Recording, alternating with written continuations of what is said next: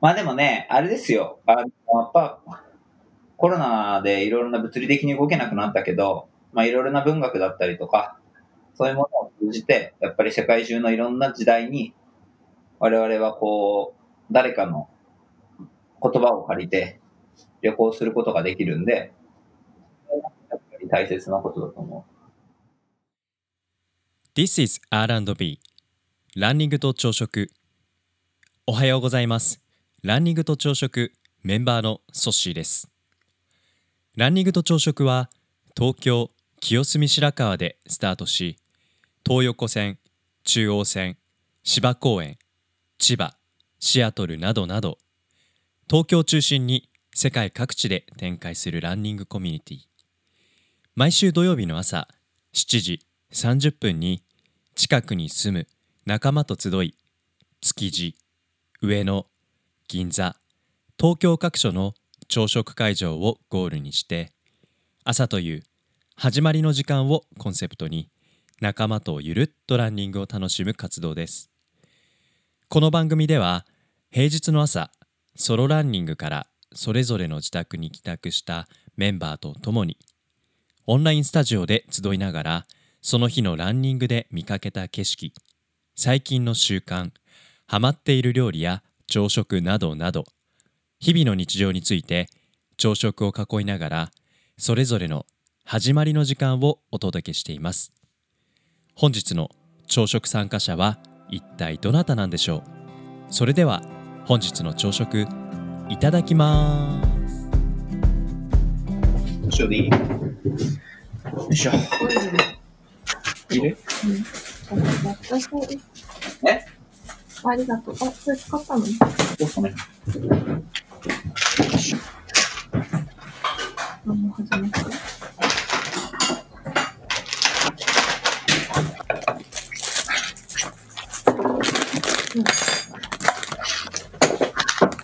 話せよ。しょ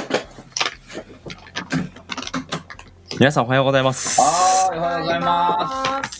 5月の28日木曜日です、えー今日の朝食皆さんといただきます。いただきますすいませんちょっとバタバタしちゃいました。なんか昨日落ちたんでしょ？昨日起きた？落ちた。あそうそう僕のね MacBook のストレージが容量がなくなっちゃって。なるほど。そうそれでアプリケーションが固まっちゃって落ちちゃったんですよあ、そうなんだ。そうそうそうあの毎日のようになんか音声編集してるとうん。なんかギガ級のファイルがどんどんどんどん溜まるんでしょっちゅうっていうのはどっち？えっと、あ、普通のファイルの？そうですえ250ギガ、500ギガ、うん、250ギガかな。MacBook の保存容量です。がいっぱいになったってことか。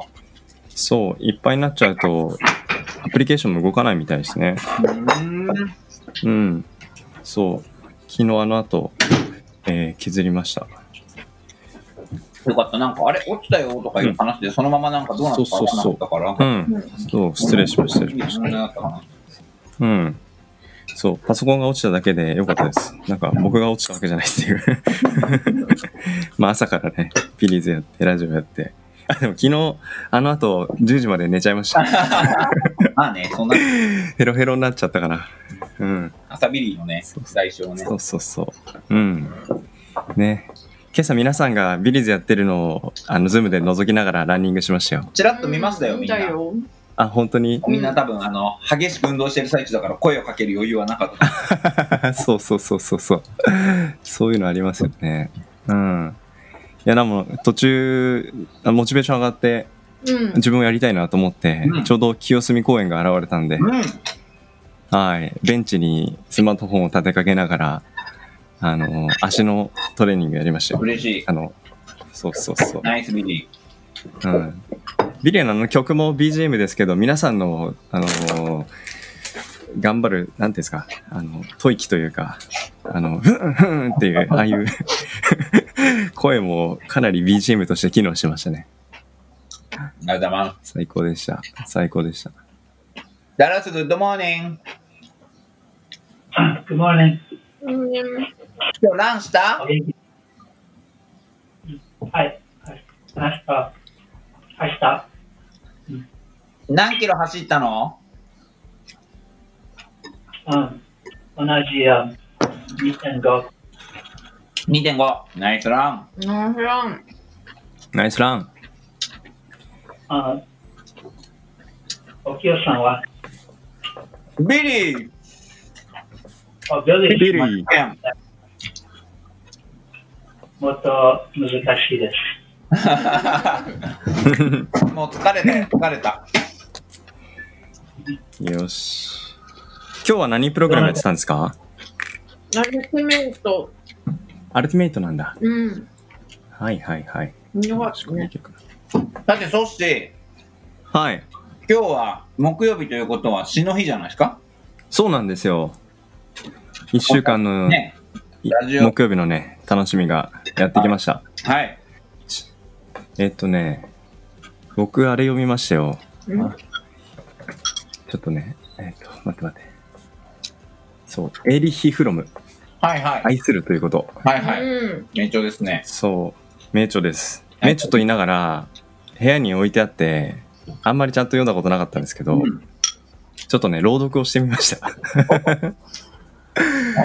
なんかそうこの間オーディブルでみんなみんなで楽しんだじゃないですかはいはい。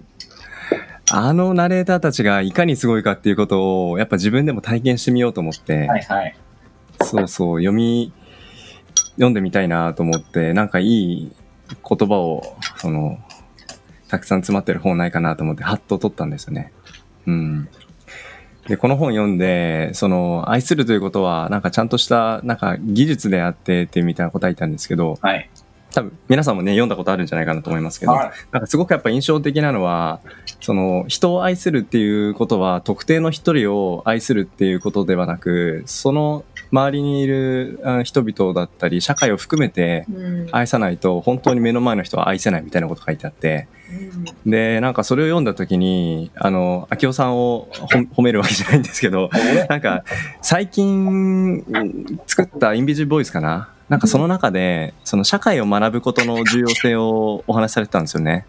はい。おで社会を学ぶってことがまあ大事だなっていうふうには僕も話聞いててその時思ったんですけどそれが大事な理由の一つにやっぱり自分の周りの人をなんか心から愛するっていうことを考えた時にはその相手の生活感とかえー生い立ちとか過ごした環境とかそういうことを考えるとやっぱり社会のことを学んでいく時代のことを学んでいく、うん、あごめんなさいじ時代を学ぶってこと言ってたんだな。うんそうそうそうそう。うん。なんかそういうことと、この愛するということっていうのは、すごいつながりを持ってることだなと思って、ああ、なんか、朗読をしながら、こういうことも感じて、そして朗読の自分の下手下手さがすごい分かったんで、なんかそれも、あの、みんなのビリーズだったり、ランニングじゃないですけど、うん、なんか新しい習慣として、うん、朗読っていいなーって、すごい感じた体体験でしたね。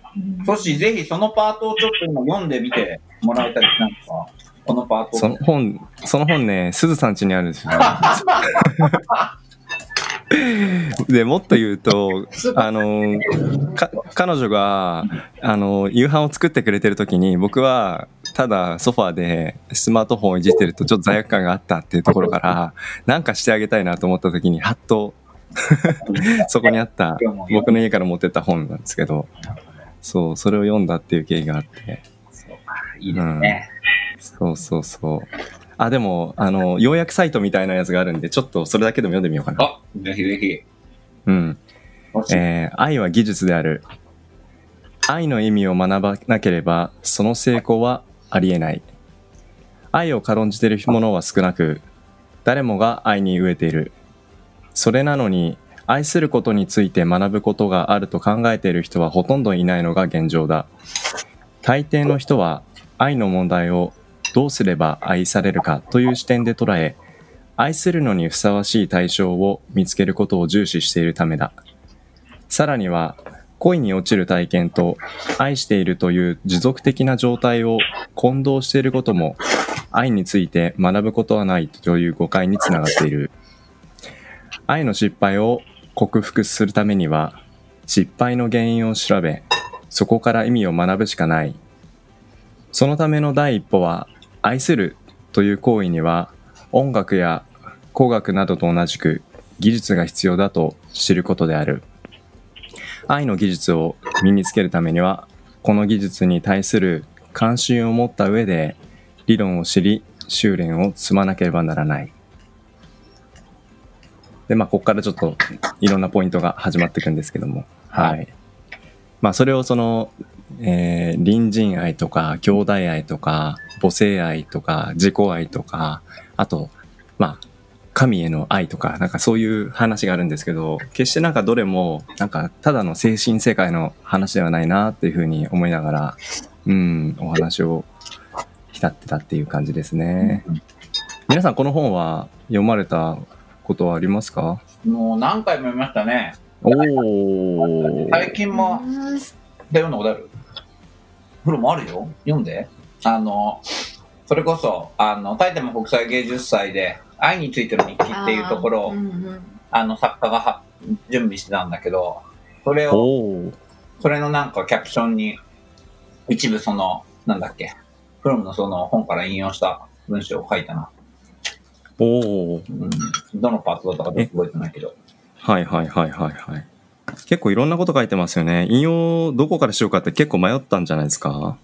そうね、でもなんかね、ちょっとそのプロジェクトになんか近しいところがちょっとあったから、そこはなんか思い出したはいはいはいそういうパートあったなと思って、えも。まあ結構読んでる人多いからね。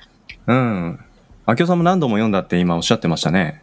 そうね、なんかあの、うん。投資で読んだのは一回大学で読んだかな。で、その後結構まあなんかこう、そういうプロジェクトとか、まあ必然的にやっぱアートとかだと愛っていうこととかさ、すごいそういう抽象的な概念みたいなことを扱うことが多いときに、はい。やっぱそこから参照になるキーワードだったりとか、なんかその考はいはいえ方を、まさに愛の、愛よっていうところの技術っていうところからのアプローチで、まあ、考えていくっていうところで、あの、うんうんあのなんか、うん、見ていくっていうのはね、すごく、うん。なんか単なる自己啓発っていうことよりも、やっぱりそうの、ん。一つの技術としてそれを修練していくっていうことを、どうやっぱりこう考えていくかっていうことってさ、非常にこうもう工学的なアプローチでもあると思うし、その抽象的なものに対してね、うんやっ。ぱすごくなんか重要なのかなと思って、うん。うん確かに単なる自己啓発書ではないっていう言葉今聞いててすごい感じたんですよね。それがあの本からどうしてそこまで漂ってくるんだろうかっていうのはちょっと今もう一度読み直してみなみたいなって感じましたね。え、ダラス、はい。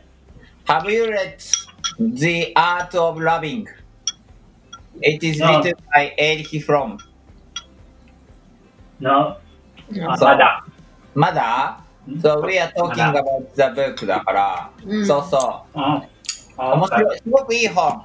It is like, うん。 you know, えっと、It's written about how to learn about the love and then the how to how to be loved. And it is like kind of technique. So え now ー you know we can learn from the book from perspective of the yeah. そうそう日本語も、日本語、いや、うんもえっとね、オリジナルワンはね、多分ね、イングリッシュか、どこだっけな、これ、ドイツだっけ？エリヒ・フロムは何人だ？ドイツ人か。うん。そうだよね。あのさんに、あ1956年の本ですね。うん。うん。面白いよね。1956年。う人ん。間であるっていうことをね、やっぱり。ダラス、I just sent a えっと、message to your line. おはい。はい、see あ、ありがとう。うん。エリックさん。なんじゃない。かね。はい、どうもありがとう。はい。なんかね、だから、どうですか？うん。必要なよかった。なんか僕読んだっていうことがやっぱね、秋夫さんとか皆さんが読んだって経験とか話を聞くと、なんかまた一層愛着が湧いてくるなっていうふうにね。すごく感じました。うん。嬉しい。ちょっともっと朗読が上手くなるようにとか、あと今度は朗読する前提 ちゃんと手元に本持ってくるようにします。秋夫さん、たえさんはどうですか、う今私はもう今日ぐらいには3体を読み終えます。おついに来ました今クライね。マックスぐらい、第1巻。は第いはいはい。うん。これが終わったら次は何を読むかなと考えてうんうんうん。ねえ結構コツコツ読み重ねたんじゃないですか？うん。もうすぐ出るんだよね、次がね。そうそうそう6月に。うん。楽しみアマで。ゾンで予約開始とかしてましたっけ？なんかそんな感じがしてたんだよな。かなり楽しみ楽しみ。うん。ねえみんな待ち焦がれてますよね。え、なんてすごいやっぱり知識と驚くよね。知識量うが多んく。て、なんかあんな知識を持って世界を見てる人がいるんだなっていうなんかこう、見て方が違うんだろうなと思って、なんか、うん、本当ですね。なんか先生みたいだなって思う。うん。うん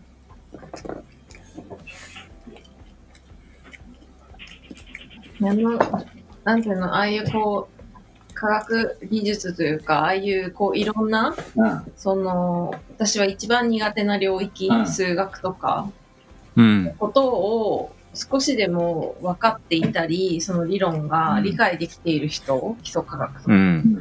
が、あの、小説を読んだら、また本当に体験が全然違うんだろうなと思って、うん。やっぱそういう知識って本当に、こ豊かにするなと思いながら読んでた。全然さっぱりわからないんだけど、そのうん。技術、科学技術とかね、知識のところは。でも、それだとなんか、えっと、そういう知識がない人も読める、置いてかないような物語の作り方をしてるのは、やっぱりその書き手の、あと翻訳者すごいなと思ったの。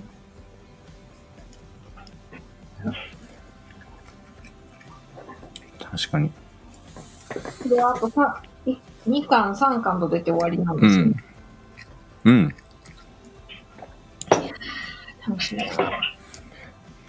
なんか一生かかってもあの知識レベルには到達できるイメージが湧かないです。本当に。しかもあれまあ、うん編集者がいろいろ手助けしてとかっていうのもあったのかもしれないし、本人がそういう資質だったのかとか、どこまでっていうのもあるけど、やっぱすごいのは一つのさ、物語としてあれをさ、あの、文化大革命に始まってさ、いろいろ散らばっていくわけじゃん、話が。うんでそれをこう集約していって、かつ次につなげていくっていうところに至る。うん。で、古今東西にさ、様々な哲学者だったりとかさ、天体学者がさ、その三体ワールドの中で出てきたり、うん。かと思ったら、その彼の生活の中で、その、いわゆる、なんだろうな、その警察の日常的な姿が描かれていたり、だからその、うん。描くっていうことに対しての一個一個の描写のに必要な情報うん。を単に情報としてやっぱ並べるんではなくて、うん。読み手側がその世界にまさに没入できる。うん。まさにあの本自体がなんか三体ワールドみたいになってるじゃん。うん。うん。本当に。もうやばいな。まあ、ん。日本語版に対してはやっぱ翻訳者もすごいなと思うよ。オリジナルの絵、中国語が読めないよ、我々がさ、これだけを感じるようなうんうんうん。ものに仕上げてるわけで。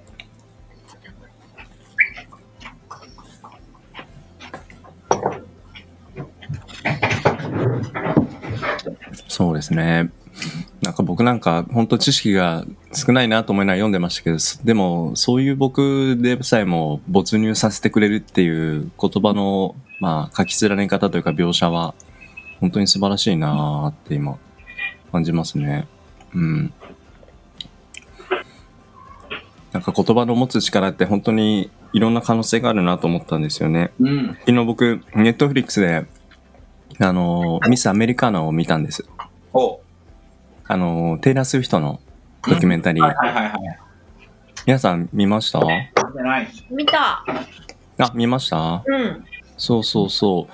まあ、テイラー・スウィフトがあの若い時からね、あの、知名度が上がっていく過程で、ただその彼女の、まあ、う歌の素晴らしさと、まあ、美貌にやっぱり妬みとか恨みとか持つ人が現れたりとかでそれでいろんな社会からの誹謗中傷を浴びながらうん、である時はやっぱ性的な嫌がらせを受けたりとかしてうん、裁判を起こしながらうん、やっぱり自分でその被害者っていうことに対してやっぱり言葉で、えー立ち向かっていく。でもそれも彼女の場合はやっぱ歌っていうことをセットでしながらでも自分自身の中の葛藤っていうものもすごくまあネットフリックスのこのドキュメンタリーの中で描いてるんですよね。うん、うん、だから言葉っていうのは自分が傷つけられてしまうとか人を傷つけてしまうっていうこともあれば、うん、それに対して人を傷つけずにちゃんとあの自分を守るっていう手段にもなるんだなっていうふうに思って彼女自身が、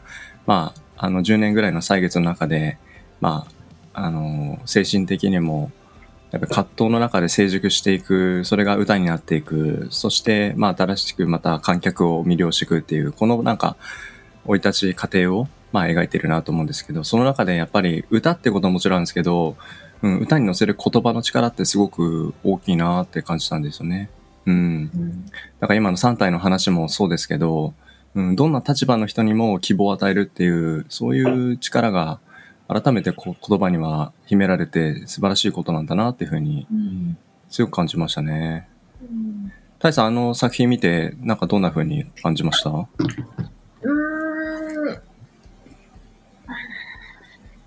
なんかそのテイラー・スウィフトのことはそんなに詳しくは知らなかったんだけど、なんかその彼女ってカントリーミュージックのバックグラウンドがある人だから、で、うん。そのアメリカの、えっと、アメリカ社会の、その、やっぱ白人の、えっと、なんだろうな、その、政治的な発言をするか否かの議論を、うん。そのうんビジネスパートナーと、あと家族、お父さんとかお母さんとかと、あの、うん議論してるシーンも捉えてたと思うんだけど、で、大統領選があった時に、前回彼女、うんこの、ヒラリーを支持しますっていうのを、えっと、だったっけ？するかしないかみたいなので、ありましたね。うん。証明を全然ずっとしてこなかった。それはカントリーミュージックの自分がこう、売れる、こうやってこう、なんだろう、ちゃんとヒットをし、支えてくれるファンの、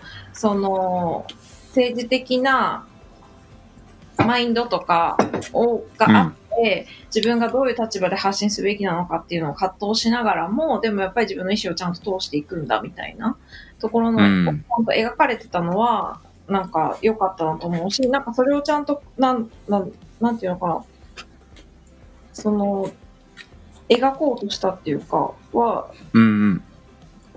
結構その、そんな簡単なことじゃないだろうなと思って、彼う女のんキャリアも考えると、うん。なんかそこは結構一番印象に残ってるかも。うん。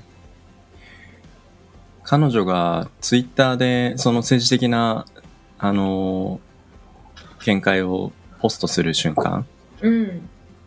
が描かれてたんですけど、うん。まあ、彼女の広報担当者の女性と、うん。まあ、この投稿することのリスクはこうでこうでこうで、うん。うん、それでも本当にポストするのかっていう最後の最後までうん。あの迷いながら、うん。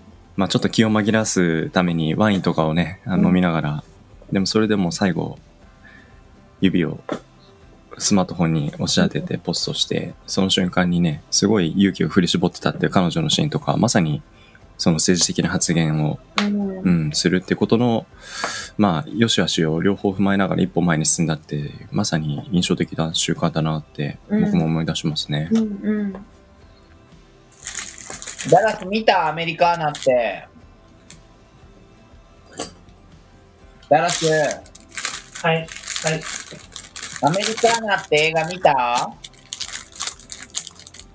テイラー・スウィフトの映画。あ、じゃあ時々、あ、あ見た？見ます。うん。あれって一本なの？ドラマな一の本一本。映画。映画？1時間ちょいですかね。そううんうん。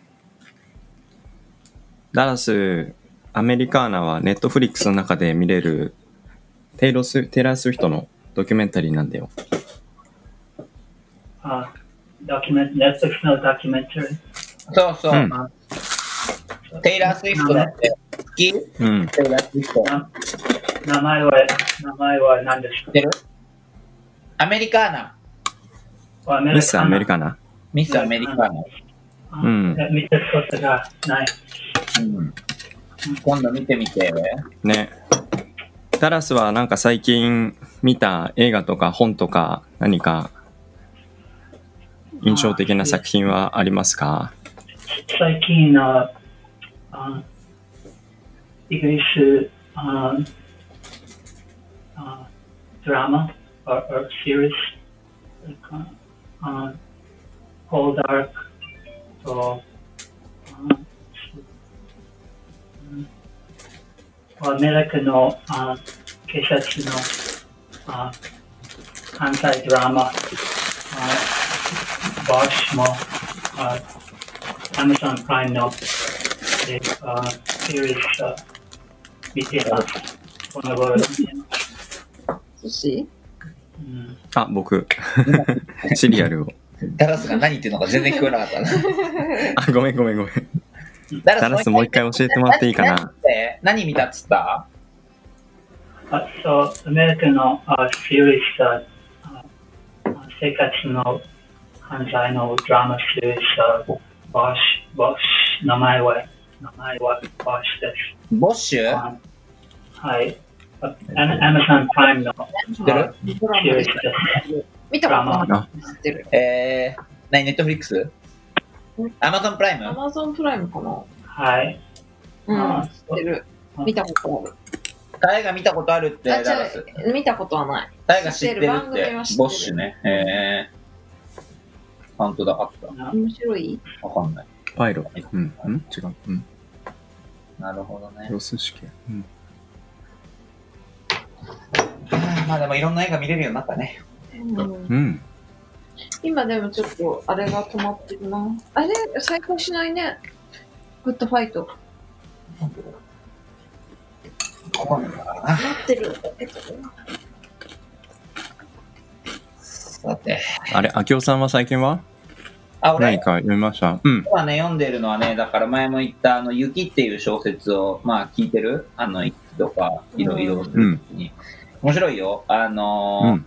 トルコの、えっと、有名な、えっと、オルハン・パムクっていう作家の作品だけど、主人公は詩人で、その詩人が、まあ、なんか、あの、政権批判したっていうことで、えっと、捕まる、懲役を食らうってことになって裁判で、それもあって、えっと、一回ド、ドイツのフランクフルトに亡命して、で、その後また、十何年ぶりに、えっと、トルコに戻ってくると。で、戻ってきて、えっと、まあ、ある町の、えー首相、えー首相副市、副町長、副市長が、まあ、殺されたっていうのと、同時にそこにいる、あの、若い女の子たちが、まあ、どんどん相次いで自殺してるっていうのをこう調べに行くっていうことで、うんある町にやってくるわけね。町の名前忘れちゃった。はいで、まあそこでその彼女、彼の旧友の女性とも再会したりとか、まあいろいろあるんだけど、まあその中で、えっと、まあトルコ、まあオスマントルコ帝国が解体したりとか、帝政ロシアが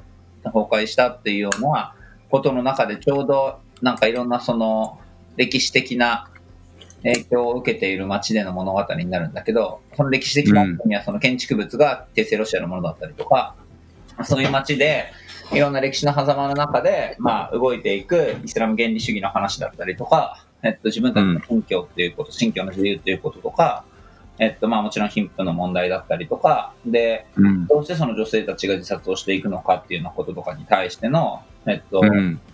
なんていうの、その、それを取り巻く、今、原因とか、えー政治の状況とかについて、その主人公が、なんか今いろんなことをしているっていうところで、今俺が読んでるシーンでは、割とその急進派の一人が、イスラム原理主義者の急進派の一人が、えっと、結構かたくなに、トルコは基本的には政教、あの、えっと、政治と、えっと、うん宗教の分離っていうことになっている中で、えーうん。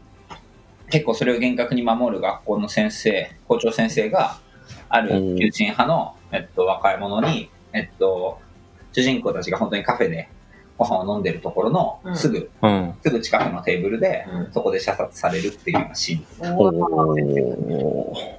だからまあ結構そのゴリゴリの、まだ俺も途中だからそうそう、政治の中においての状況とかを、知人が、まあ、えっと、新聞記者という立場で今、うんいろんな調調査というか、それを調べてるっていう。うんうんうん。その本はどういうきっかけで知ったの？だから言ったけど、あの、彼を自身はノーベル文学賞のああ、受賞者だからそっかそっか。さ、この前言ってたね。そうそうそうで、そう。前から知ってて、そうそう、読オルハン・パムクの赤っていう本があって、その赤うんはうん。上下あるんだけど、上を、え、だっから読んだのは、ゲイはまだ読んでないんだけど、で、やっぱ、あの、それこそ俺のね、ハマっているオーディブルの中に、うん。オルハンパムクが結構しっかりあって、あ、そうなんだ。あ聞いてみようと思って。うーん。なかなかでもヘビーな感じだね。うん、すごいね好きだね。やっぱりなんかうん、やっぱ書きっぷりも結構さ、雪ってう。いうんタイトルが描写するように、ずーっと雪の、ま、そこ雪の街なの。雪の街のシーンがあって、へえ。ところどころにそのしんしんとうん。雪が降り積もって、すべてをこうなんか、純粋無垢な状態にしていくみたいな描写が入るぐらい、うん。うん頭の中では静かな雪の街の中で、うんその、あいろんな原理主義の話だったりとかがごめてるっていう物語。あ。うん。うん。まあでもね、あれですよ。あの、うんやっぱ、コロナでいろいろな物理的に動けなくなったけど、まあいろいろな文学だったりとか、そういうものを通じて、やっぱり世界中のいろんな時代に、我々はこう、誰かの言葉を借りて旅行することができるんで、ああ、いい言葉。大切なことだと思うんうん。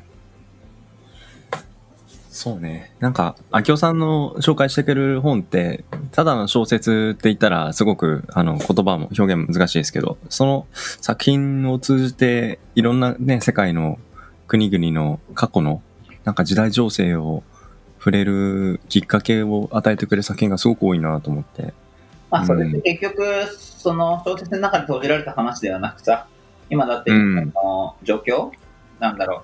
表立ってないかもしれないけど、それこそ外国人のね、あの留学生に対しての給付金は上位ナンバーの人だけみたいな話になったりとか、うん。あ例えば今回のね、そのテラスハウスの木村花さんの自殺に際して、えっと、法制度も改めていくっていうことになるけど、変な話だけど、ろくな議論もされないで、そこで法制度を、えー今の、まあ、政権与党が一方的に、例えば、オンライン上での言論の自由っていうことも、もちろんね、そのヘイトとかについては俺もすごい反対だよ。ただ、うんうんうんうん。やっぱりこう、なんていうの、稚拙にというか、ししっかりとした議論も重ねたりすることもなく、じゃあ何が規制されるのかみたいなことについて、やっぱりこう、密密室に決められていくっていうことは、本当に非常にこう、いろんな意味で不安だなっていうのも思うし、だから、はい。やっぱり小説、まあ、優れた小説の中でやっぱり描かれる描写、まあ、この前までね、再三話した熱源にしてもさ、えっと、まあ、3体とかの話もそうかもしれないけど、やっぱりなんかその、そこで描かれている状況とか、マジョリティとマイノリティみたいな関係っていうことは、やっぱりもっとこう、複雑だし、うん。で、その複雑な中に答えがないところを、自分たちは現実も含めて、えー歩んでいかなければいけないっていうところを、うん。あの考えるきっかけにやっぱりうん。なるのは一つのやっぱ小説とかね、そういうもんだな。うんうんうん。そうですね。うん。いや、さっきの雪がしんしんと降る、あの、街の景色の中で、その、自分が座ってるすぐそばで、うん原理主義の人々に、その、校長が殺されてしまうっていうシーンとか、思うと、その時代が一体どういうね、うごめきの中で、どういう葛藤の中で人々が、あの、生活をしながら、より良い社会にどういうふうに向き合ってたのかなっていうのを、すごく心寄せるきっかけになりますけど、はい。それって決して、なんか今の僕らにも、うん、まさに差し迫った、あの、課題として、うん。最近だと、検察庁の、あの、改正法の話、法案の話とかありましたし、それがひと、ひと、一つ、ちょっと、まあ、ほとぼり冷めたかなという、間髪入れずまたね、なんかそういう SNS 上の話とかから、うん。新しい法案がっていうところで、議論がね、適切にされてるっていうところの透明感が、やっぱり、あの、大事なのかなと思いますけど、ね。うん、なんかそういうこととつなげな合わせながら考えると、いろんな抽象的なことも、あの、少しずつ何か自分の、うん、価値観と照らし合わせる中で見えてくるものってありそうかなって感じますね。まあそういうなんか大きな、何？うん。全部に影響ができる話だけじゃなく、やっぱ我々の日常生活の中にもね、小さい人として必要とされる行動はたくさんあるから、それはなんかこの、なんだ、えっと、今の政府を支持するとか反政府だとかそういう言葉だけではなくて生きること自体がうん政治的な行為なわけだから、やっぱそういう中でうん。どうやってやってこう日常を考えていくかっていうのはじゃないでしょうか。そうですね。うん。いやー、死の木曜日、今日もなんか結構浸っちゃいましたね。すごいいい時間を過ごさせてもらいました。いえいえ、うんこちらこそありがとうございました。うんどうもからダラスもありがとう。ちょっとボッシュドラマだから見始めちゃうと止まんなそうな気がするんだけど、ちょっとだけ覗いてみようかな。見てね。うん。あ、ありがとうございます。ダラスありがとありがとう。う。じゃあじゃあじゃあ皆さん、えー今日の朝食もありがとうございました。はい5月の28日木曜日の朝食、今日の朝食、皆さんとごちそうさまでした。ごちそうさまでした。またね、いってらっしゃい。